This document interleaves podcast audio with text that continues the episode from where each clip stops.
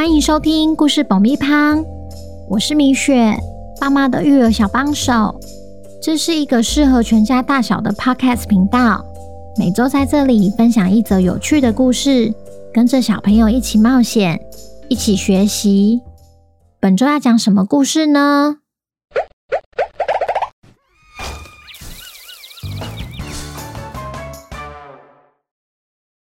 听故事前，请先订阅“故事爆米花”的频道，这样每周就能准时收听精彩的故事哦。如果你在 Apple Podcast 或 Spotify 上收听的话，请帮我们留五星评价，也推广给身边的亲朋好友们。本集故事要感谢高雄的思思，谢谢你一直以来对“故事爆米花”的支持，也恭喜思思成为本周的故事主角。小朋友，你们好啊！今天我们要来听听破案专家汪汪侦探寻找重要线索的故事。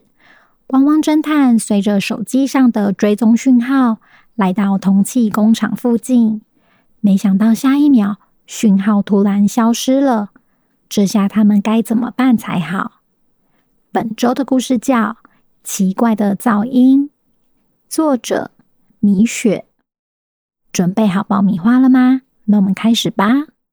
新闻快报：稍早，古城警长接受本台的专访。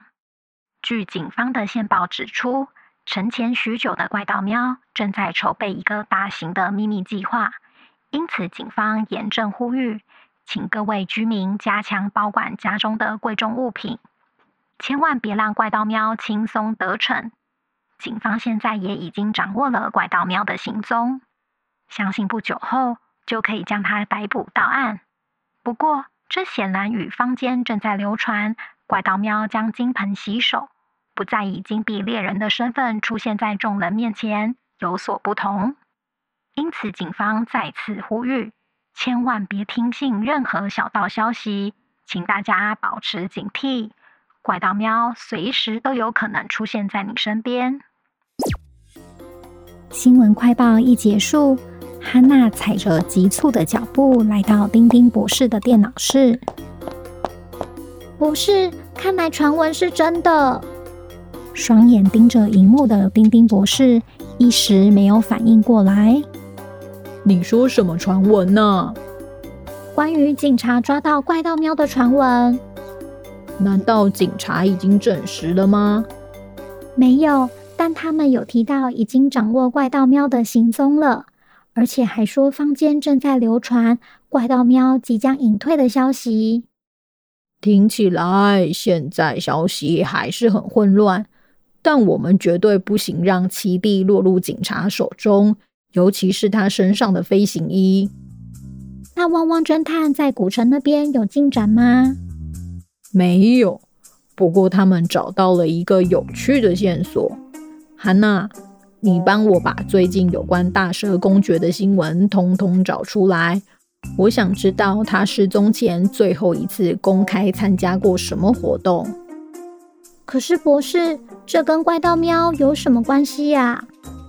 福奇说，大蛇可能就是渴望名单幕后的主使者。哇，要是大蛇真的是主使者，这可是比抓到怪盗喵还大两倍。不不不，是大十倍的新闻呢！我们还是得小心谨慎，因为如果一切属实，那大蛇可是比年度危险人物还危险十倍的大魔王呢。好，那我立刻着手进行。远在古城的汪汪侦探，虽然有了追踪器的帮助，事情的发展却没有他们想象的顺利。福奇一脸无奈地看着手中的手机，原本还在闪烁的红点讯号突然消失在荧幕上。他问莱西：“追踪器应该有开吧？”“当然有啊，不然我们怎么有办法一路跟到这里？”“还是追踪器没电了？”“这我就不知道了，要问丁丁博士吗？”“没关系。”我看时间也不早了，不如我们先找地方休息一晚，明天再看看有没有收到追踪器的讯号。于是，汪汪侦探就近找了一家旅馆。才一走进去，就听见旅馆的柜台人员思思向他们致歉：“抱歉，今天晚上可能无法提供住宿了哦。”福奇看着空荡荡的大厅，不免感到有点疑惑：“嗯，今天客满了吗？”“不算是。”那为什么不能住宿？因为我们旅馆突然发生了一点小状况。漏水吗？也不是。那到底是什么状况啊？就是有点噪音，但我们目前还不清楚是从哪来的，所以有些房客已经忍受不了，决定退房了。我们可以听听是怎样的噪音吗？搞不好我们可以忍受，好吧？思思只好带着汪汪侦探到其中一间空客房。当他一打开房门，福奇与莱西立刻竖起耳朵仔细聆听。思思说：“你们有听到吗？就是有一个奇怪的声音，不知道是从水管还是从哪里传来的。”莱西，你有听到吗？没有喂，你呢？我也没有喂。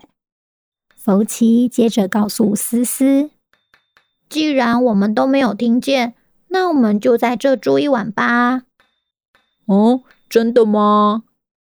我们也累了，反正只是睡一晚而已，噪音是可以多吵。于是，汪汪侦探决定今晚就住在这间小旅馆。福奇与莱西万万没想到，随着时间越来越晚，街道上的人群也逐渐散去后，原本小到根本听不见的噪音，像是街上的麦克风，瞬间变得好明显。躺在床上的福奇翻来翻去，一下头朝左，一下头朝右，直到他开口小声的问莱西：“哎，莱西。”你睡了吗？我还没耶，那个声音好吵哦。对啊，怎么越来越大声啊？当我们一进来的时候，怎么没有听到？可能是现在外面都没有声音了吧？但那个又不像水声，一般水声不是滴答滴答的吗？被你这么一说。好像是诶，它比较像是滴滴滴，哒哒哒，滴滴滴。福奇从床上爬了起来，沿着房间的墙壁寻找噪音究竟是从哪传来的。他从窗户旁走到电视旁，再走到衣橱旁，声音都不像是从这些地方传来的。最后，他走进浴室。他把耳朵缓缓地靠近地上的排水孔。